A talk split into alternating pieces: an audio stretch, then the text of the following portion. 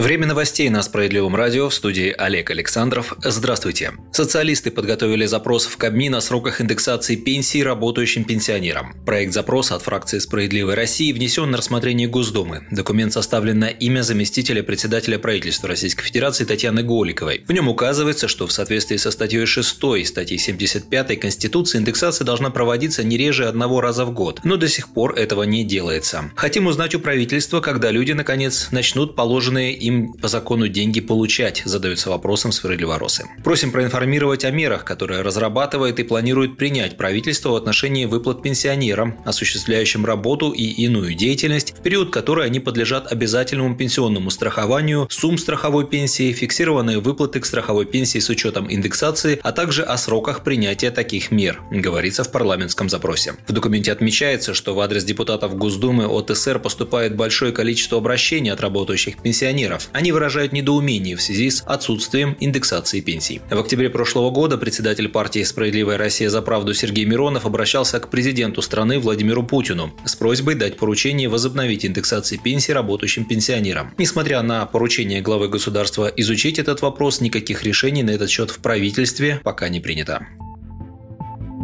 5 августа партия «Справедливая Россия за правду» провела всероссийскую пресс-конференцию по проблемам пенсионной системы. Общефедеральную часть мероприятия вел в Москве Сергей Миронов. В ходе мероприятия состоялись прямые включения представителей партии из Дальнего Востока, а также секретаря Президиума Центрального совета по информационной политике Марины Ким, секретаря Президиума Центрального совета по вопросам защиты прав граждан Андрея Кузнецова, депутата фракции СР в Госдуме Ирины Черковой. Сергей Миронов заявил, что от пенсионной реформы, которая была принята два года назад, голосами депутатов фракции «Единая Россия» в Госдуме ничего хорошего не получилось. По его словам, когда принималась пенсионная реформа, ее сторонники утверждали, что она решит проблемы дефицита бюджета пенсионного фонда, увеличится продолжительность жизни, а пенсионеры получат надбавку к пенсии в тысячу рублей. В реальности продолжительность жизни катастрофически сокращается. 43% мужчин не доживают до 65 лет. Дефицит ПФР вырос до 3 триллионов рублей, а инфляция съедает ту индексацию, которая была введена для неработающих пенсионеров. Политик перечислил требования партии СРЗП по вопросу пенсионной реформы. Отменить повышение пенсионного возраста, ликвидировать пенсионный фонд как ненужного посредника, удвоить размер пенсии до 30 тысяч рублей, ввести наследование пенсии, возобновить индексацию пенсий работающим пенсионерам и военным пенсионерам. По мнению Сергея Миронова, несправедливо, когда пенсионеры, отдав родине свое здоровье и качественный труд, поставлены на грань выживания.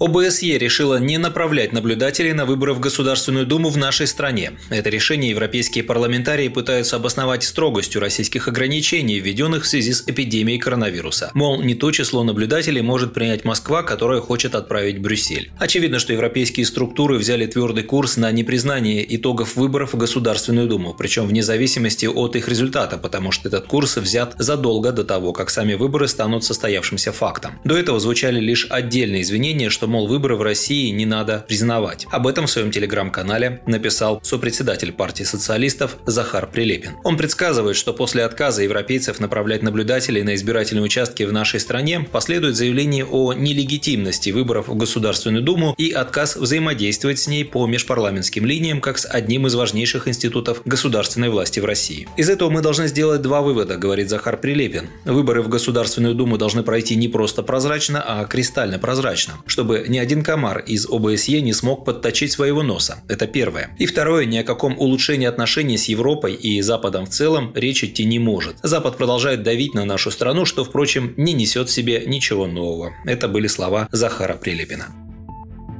Минтранс предложил единый закон для пассажирского транспорта и автомобилей. Сейчас такие правила закреплены в различных законодательных актах. Например, требования, касающиеся безопасности дорожного движения, регулируются соответствующим законом, а правила перевозок – уставом. Также отдельные нормы прописаны для международных автомобильных перевозок, легковых такси, пассажирских перевозок автомобильным транспортом и городским наземным электрическим транспортом и так далее. Кроме того, анализ показал, что отдельные правовые акты могут противоречить друг другу. В связи с этим было решено разработать единый закон, который систематизировал бы законодательные нормы и убрал противоречия. Так, законопроект закрепляет понятие автомобильный транспорт и городской наземный электрический транспорт. Кроме того, расширяется определение термина «владелец транспортного средства». Его собственником можно будет считать не только юрлиц и индивидуальных предпринимателей, но и самозанятых. Законопроектом также устанавливаются требования к размещению и креплению багажа в транспортном средстве, к организации перевозки групп детей, транспортировки опасных грузов. Если закон примут, он вступит в силу 1 марта 2023 года.